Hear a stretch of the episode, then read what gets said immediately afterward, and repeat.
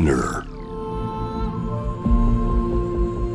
Pop Pen Innovation World Ella Podcast from the next Ella. 真鍋大斗がナビゲートしています。突破イノベーションワールドエラ。ーここからは様々なジャンルのイノベーターをお迎えするトークセッション from the next era 対話の中からイノベーションの種を、えー導き出します、えー今回はジャーナリストコンサルタントの林信之さんをお迎えしています、えー僕のびさんと呼んでるのでのびさんでいきたいと思います。よろしくお願いします。よろしくお願いします。えー最近だとですね、ちょっと古典に、あのー今、まだこの放送でギリギリにやってると思うんですけど、清原芸術村の中の光の美術館の中で、まあ僕が、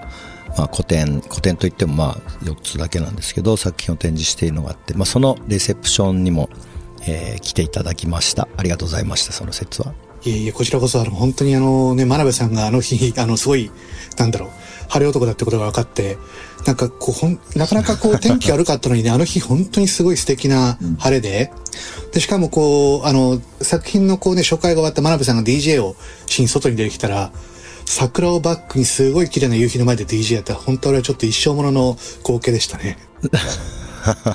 いや本当になんか、あのー美味しいタイミングでした。毎年満開の時期を、まあ狙って多分展示やってる、展覧会やってるとは思うんですけど、今年は本当に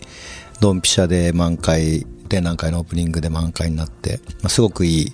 まあ、作品だけじゃなく、多分来ていただいた方はね、普通にお花見としても楽しんでいただけたかなと思うんですけど、どうでした？展示の感想などは。そうですね。あの、展示、こう、僕はすごい、あ、すごいな、さすが、あの、真鍋さんだなって思ったというか、ちょっと、最初はですね、なんか真鍋さんが違う、これまでと違う方向に行ったのかなと思ってた部分があったんですよ。真鍋さんのその解説とかを聞きながら改めて展示を見ると、あ、ずっと真鍋さんがやってたのはこの方向なんだってことがなんか改めて分かった感じがして、そういった意味でも非常に面白かったですね。ありがとうございます。いわゆるバイオアートっていうジャンルがあって、結構そういう細胞とか生物とか、そういうものを、まあ、最ね、ゲノム情報を扱ったりとかね、そういうものを使うジャンルがあるんですけど、まあ僕も今回はネズミの脳細胞を培養した、えま、シャーレ状で生きてる神経細胞を扱った作品だったんですけど、まあでも、ただそれを扱うだけじゃなくて、あのプログラムを使って刺激してで刺激した結果を解析してで、まあ、そこにちょっとあの学習をする仕組みを入れて、まあ、ゲームを解かせるみたいなことをやったんですけどだから多分ジャンルとしては、まあ、バイオアートって言われることもあるかもしれないんですけど、まあ、自分としては今までの、まあ、延長で、まあ、ソフトウェアのエンジニアリングってっていう感じなんですかね。まあ、そういうアプローチに近かったなっていう。作品でしたねいや、あの、他のね、あの、こうデジタルアート作品っていうとどうしてもこう、画面の中だけでこう完全にコントロールされた中で、ある意味理想状態の中でこう作品が展開されていることが多いけれども、改めてこう、真鍋さんにそのラットの脳を使った機械学習とかっていう作品を見たりとかして、その後解説を聞いてね、あの昔やってたこう、頬とかにこう、電極をつけて、あの、できない表情を作る作品とか、ああいったものをやると、ずっとこう、真鍋さんってだからそのね、ダンサーとのコラボにしてもそうだけれども、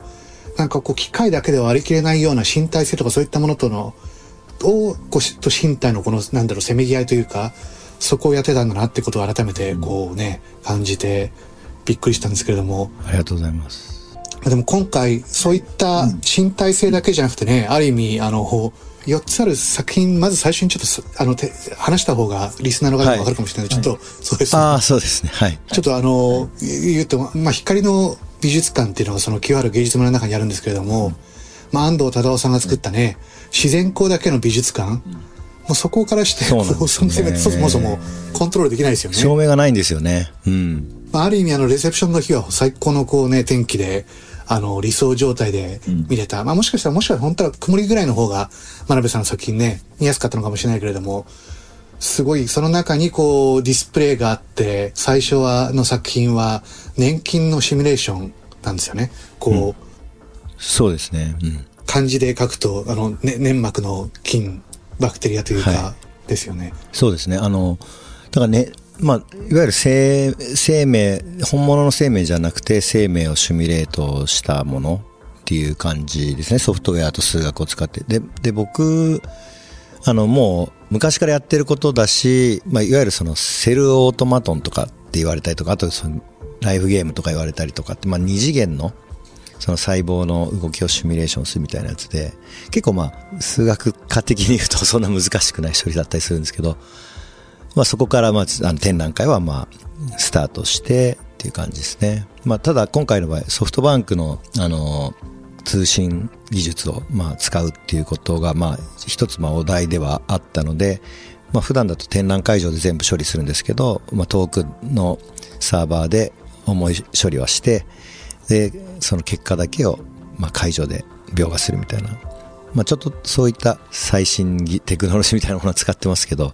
基本的にはもともとなんか自分が興味持ってた、そういう生命シミュレーションみたいなのを、また改めて今の環境で展示してる感じですね。うん。まあ、あの、でもね、人工知能が今はね、AI がすっかり流行りですけれども、昔からこう、人間ってこう、すごく、人工生命とかね、コンピューター上でこう生命をシミュレーションするっていうのが結構願望としてあるのかなっていうかね、僕もそういった専門で勉強したわけじゃないんですけども、コンピューター始めた時期は多分真鍋さんよりちょっと1、10年ぐらい早いのもあるのか、その時代はまさに8ビットのコンピューター上でも大きいピクセルなんですけども、それでこうね、あのさっき真鍋さんが言ったライフゲーム、ただ点がついたり消えたりっていう条件によってこうね、あの、捕食してこう、あの、増殖して増えたりとか減ったりとか、その点の点滅をなんか想像して、あ、コンピューターの上で生命が生きてるとかっていうことをね、感じて、で、それからしばらくしたらコンピューターウイルスっていうものがだんだん話題になってきて、ウイルスってなんか複製して増えていくらしいぞ。これって生命なのかな？なんとかっていう議論もあってね。それがでもこう、今回の、真鍋さんの作品とかってすごい量の年金じゃないですか。あれっていくつぐらいのあの、年金細胞というか、それをシミュレーションしてるんですか？えー、っと、でもまあかなり大きなサイズで、まあ、100万とかそういうレベルの数ではありますかね。いや、もう見てるとこう、なんだろう、うん、もう、ただのこう、なんでしょう、大きなうねりというか、あの、すごい、はい、なんだろう、品川の朝のラッシュアワーの人間をこう、がずっとこう、延々とついてるのをなんか宇宙から俯瞰してるぐらいの、なんか、ななんて言ったらいいのかわからないけど、すごいこう、密な、ものがあるけど、あれを一個一個ソフトバンクのその構成のハイパフォーマンス PC でシミュレーションしてるってことなんですよね、一個一個。そうですね。なんで、結局、なんかその面白いのはその一個一個の子として子が持っているルールっていうのはそんな複雑じゃないんですけど、まあそれが群というか大量に存在するとなんかまた別のルールがまあマクロでは見えてくるっていう、そのミクロとマクロで、まあズームインした状態で、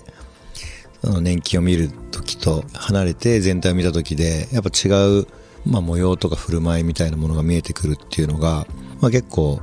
ういう生命シミュレーションの面白いところだと思うんですけど、まあ、今はそれが昔に比べて、まあ、本当僕が大学でやった時なんかもう比べ物にならないぐらい数は多いと思うんですけど、なんでそれをまあ現代版でまあアレンジしたっていう感じです。まあ実装自体は長松くんっていうエンジニアにも手伝ってもらって、まああのやってますけれども、まあ、あの、アイディア自体は、まあね、年金を使うとか、生命シミュレーションっていうアイディア自体は、まあ、昔から、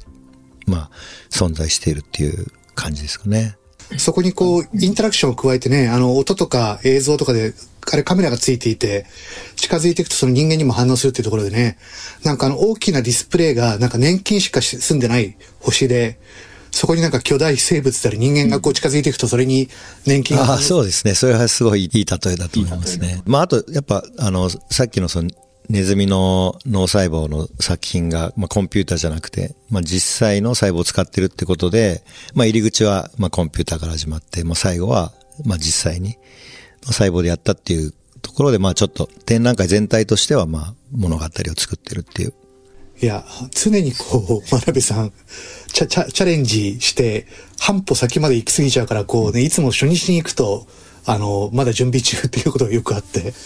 あの、僕、ちょうど今ね、ミラノサローネっていう、あの、ミラノから帰ってきたばっかりなんですけれども。今年のサローネとかどうだったんですか？今年のサローネ、そうですね、あの、まあ、もう久しぶりにサローネリアルで行けるっていう人がすごく大勢いたんで、日本からの出展者も非常に大勢いて、まあ、めちゃくちゃ盛り上がってましたね。あでミラノサローネ、はい、ミラノサローネのお話をちょっとぜひお聞かせください。やっぱりミラノサロンって本当世界中のこうクリエイティブな人たちが集まってきていろんな発表する場で、非常に人はいっぱいいて盛り上がっていて、まあいろんなものね、価格も高騰していたんだけれども、まあでも僕がそれで言うと一個感動したのは、あの、一世三宅がすごくて、もともと東大であったメタマテリアルっていう研究があって、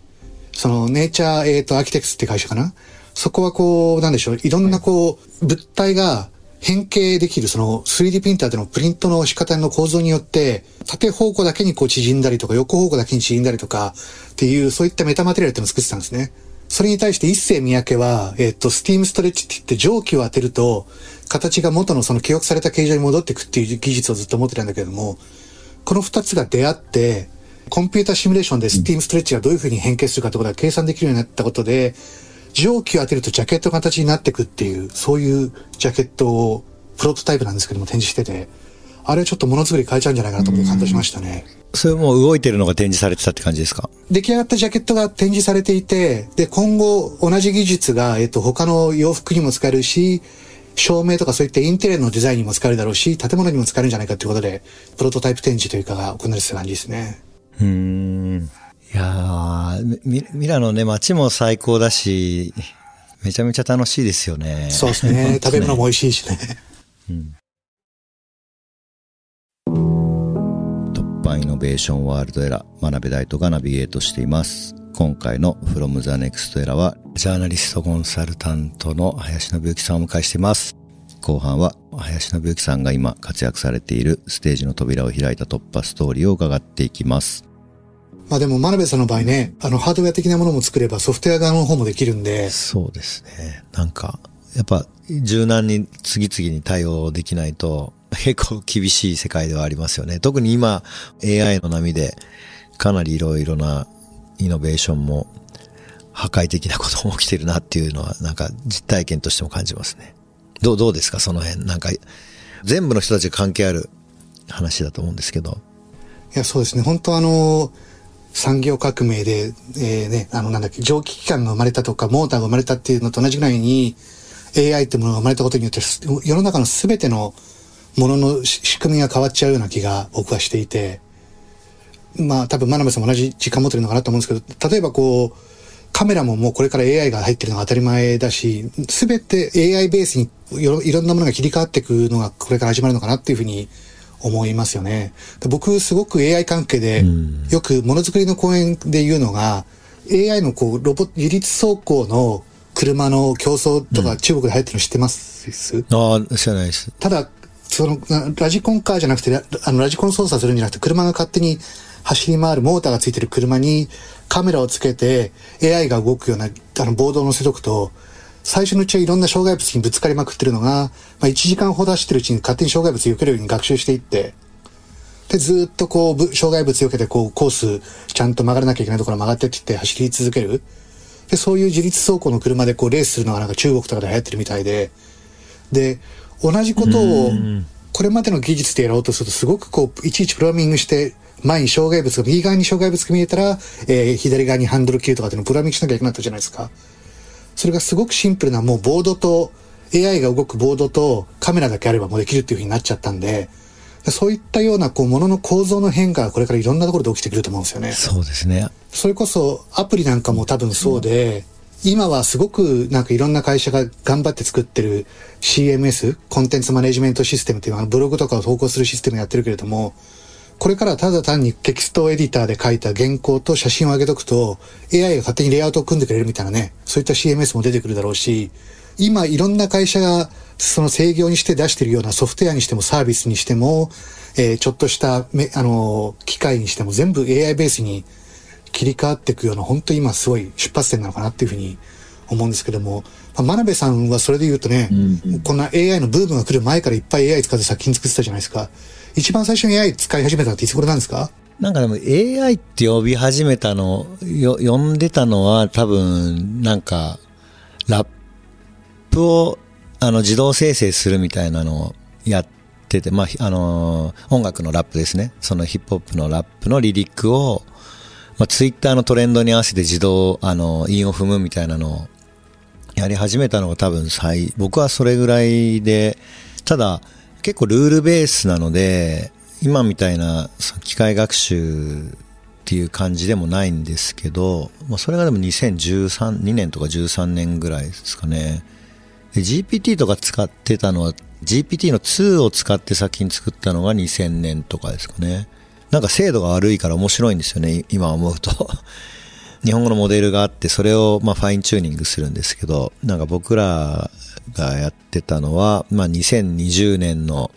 Yahoo ニュースでオリンピックに関連するニュースのコメント欄だけを集めて、で、それを使ってファインチューニングして GPT-2 に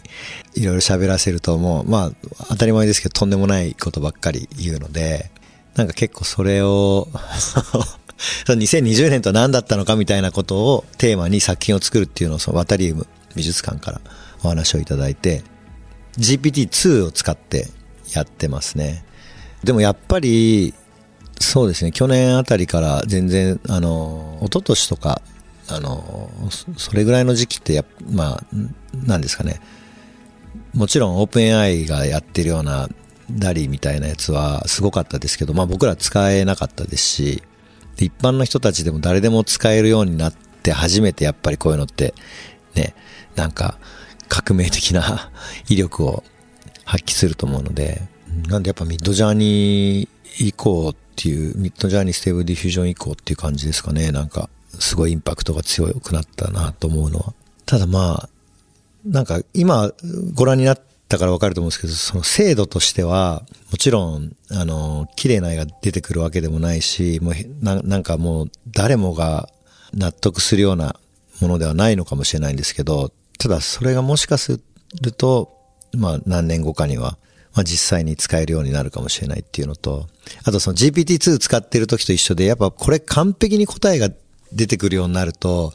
結構もう実用的すぎて、ツールとして使うようになると思うんですよね。あの、チャット GPT とかっても、あの、普通に便利なので、あの、例えば作品の展覧会のタイトルを考えるとか、展覧会のテキストを書くときとかには使ったり、最初の叩き台で使ったりしますけど、なんか作品に使うっていうよりももう本当に普通に補助ツールとして使えちゃってるっていう感じなので、なんかどううまく使うかみたいな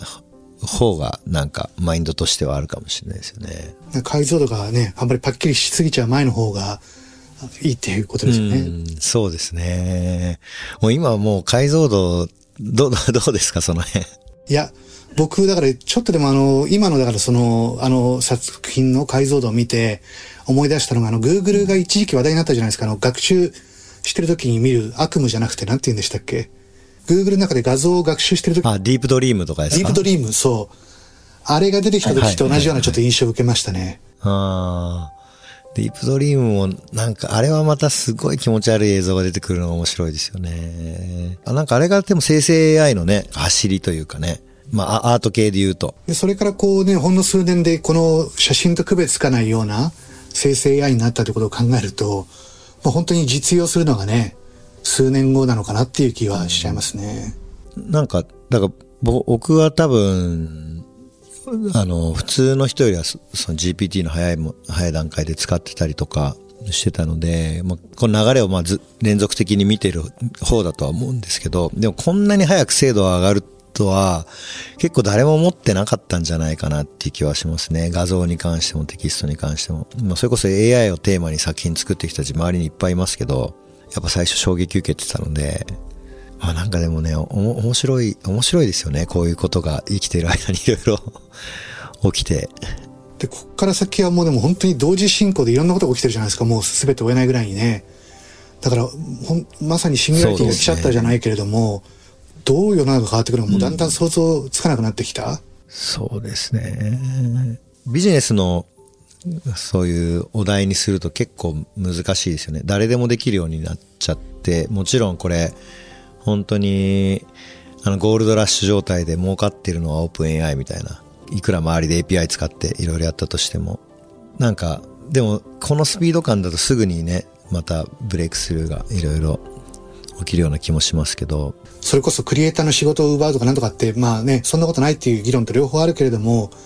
社会が何をアクセプトするかによっては、本当に多くの人が失業したりとかっていうこと、可能性もまあ、ないとは言えない。そう考えてきたから本当に今、こういったものが出てきたことによって、資本主義経済も試されてるし、なんか、テクノロジーをどうやって発展させるかっていうこともすごい試されてるような気がして、ちょっとなんかね、すごい不安がいっぱいあった中、僕もなんか AI の最新動向を追うだけでいっぱいいっぱいになってたんですよ。そこにこう、真鍋さんがさらに先にこういうものがあるよっていう形で、生体コンピューターじゃないけど、そういったものをね、今回の展示で見せてくれて、なんかちょっと視界が狭くなっていたなっていうか、まだまだ AI 自体も今ある全部機械で行われる AI っていうのが最終形じゃなくて、生体コンピューター的なものになってった方がなんか、もしかしたら人間と相性がいい部分もあるのかなっていうのちょっと思ったり、あの、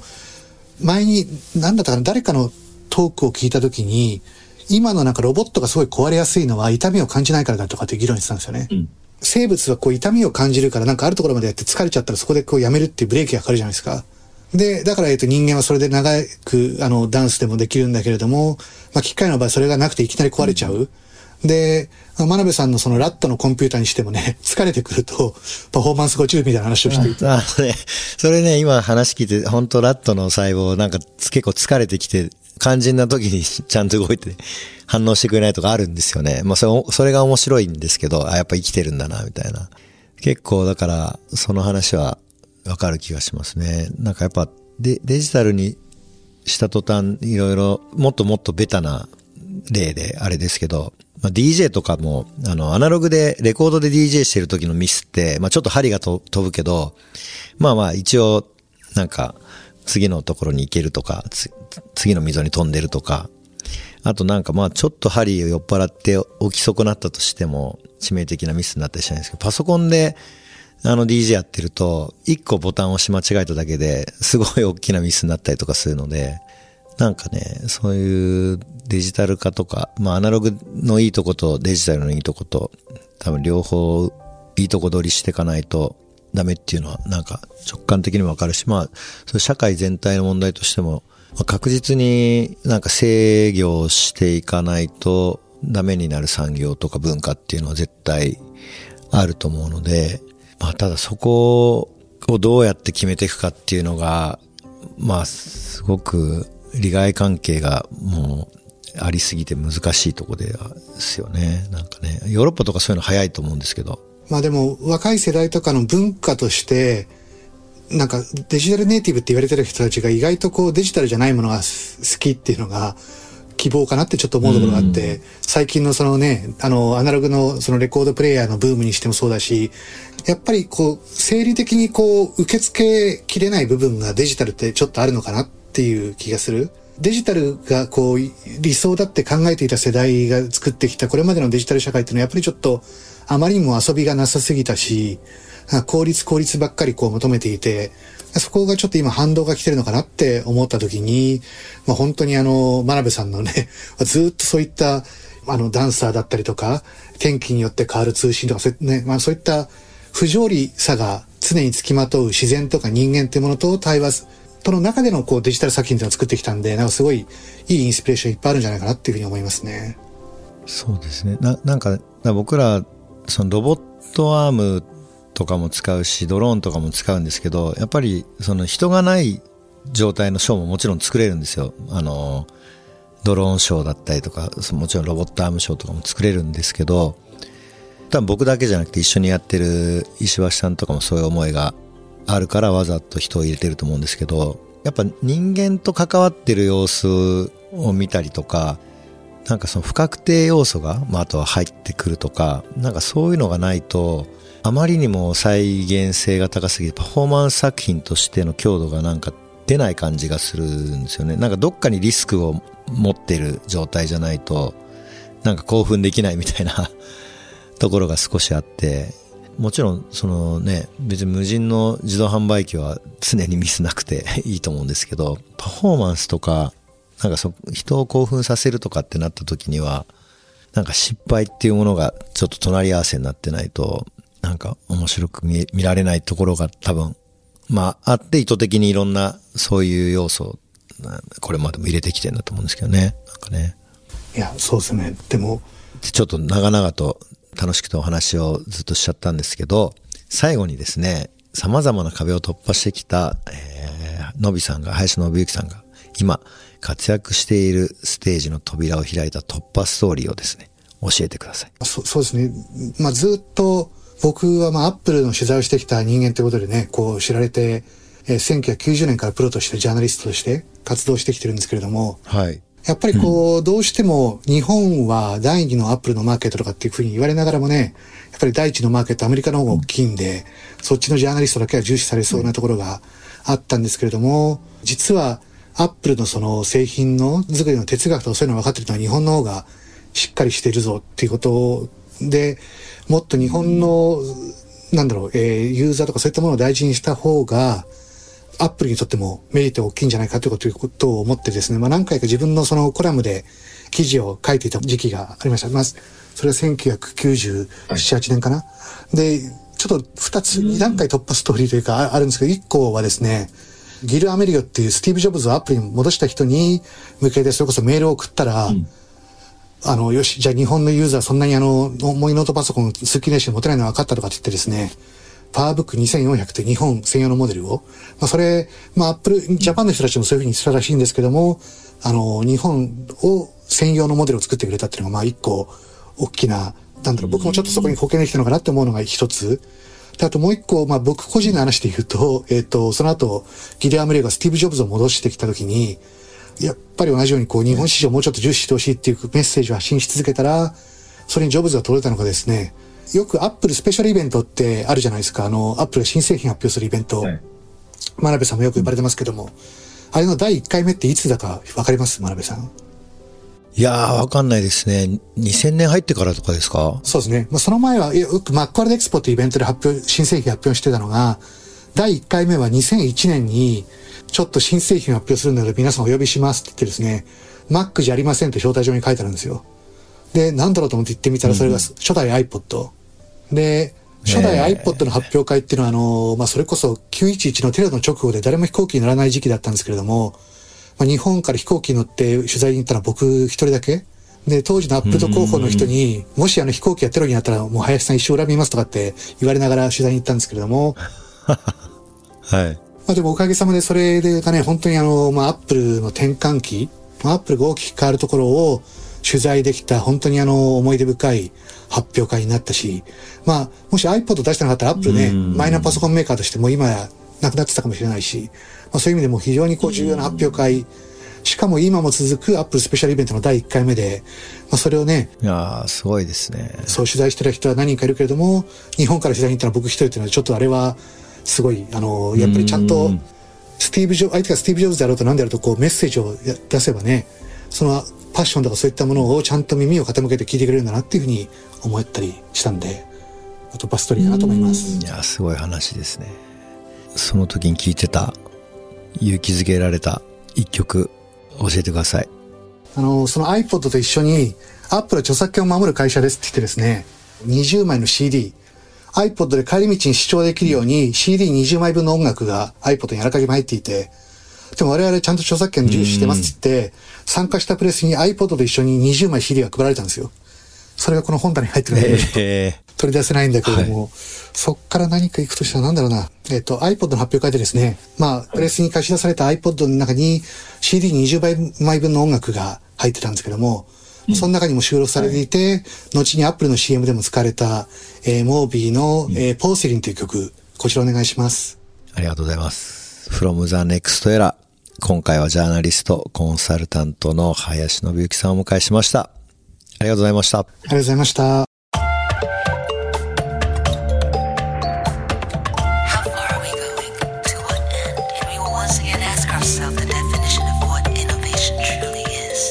You're listening to J-Wave Innovation World Era podcast.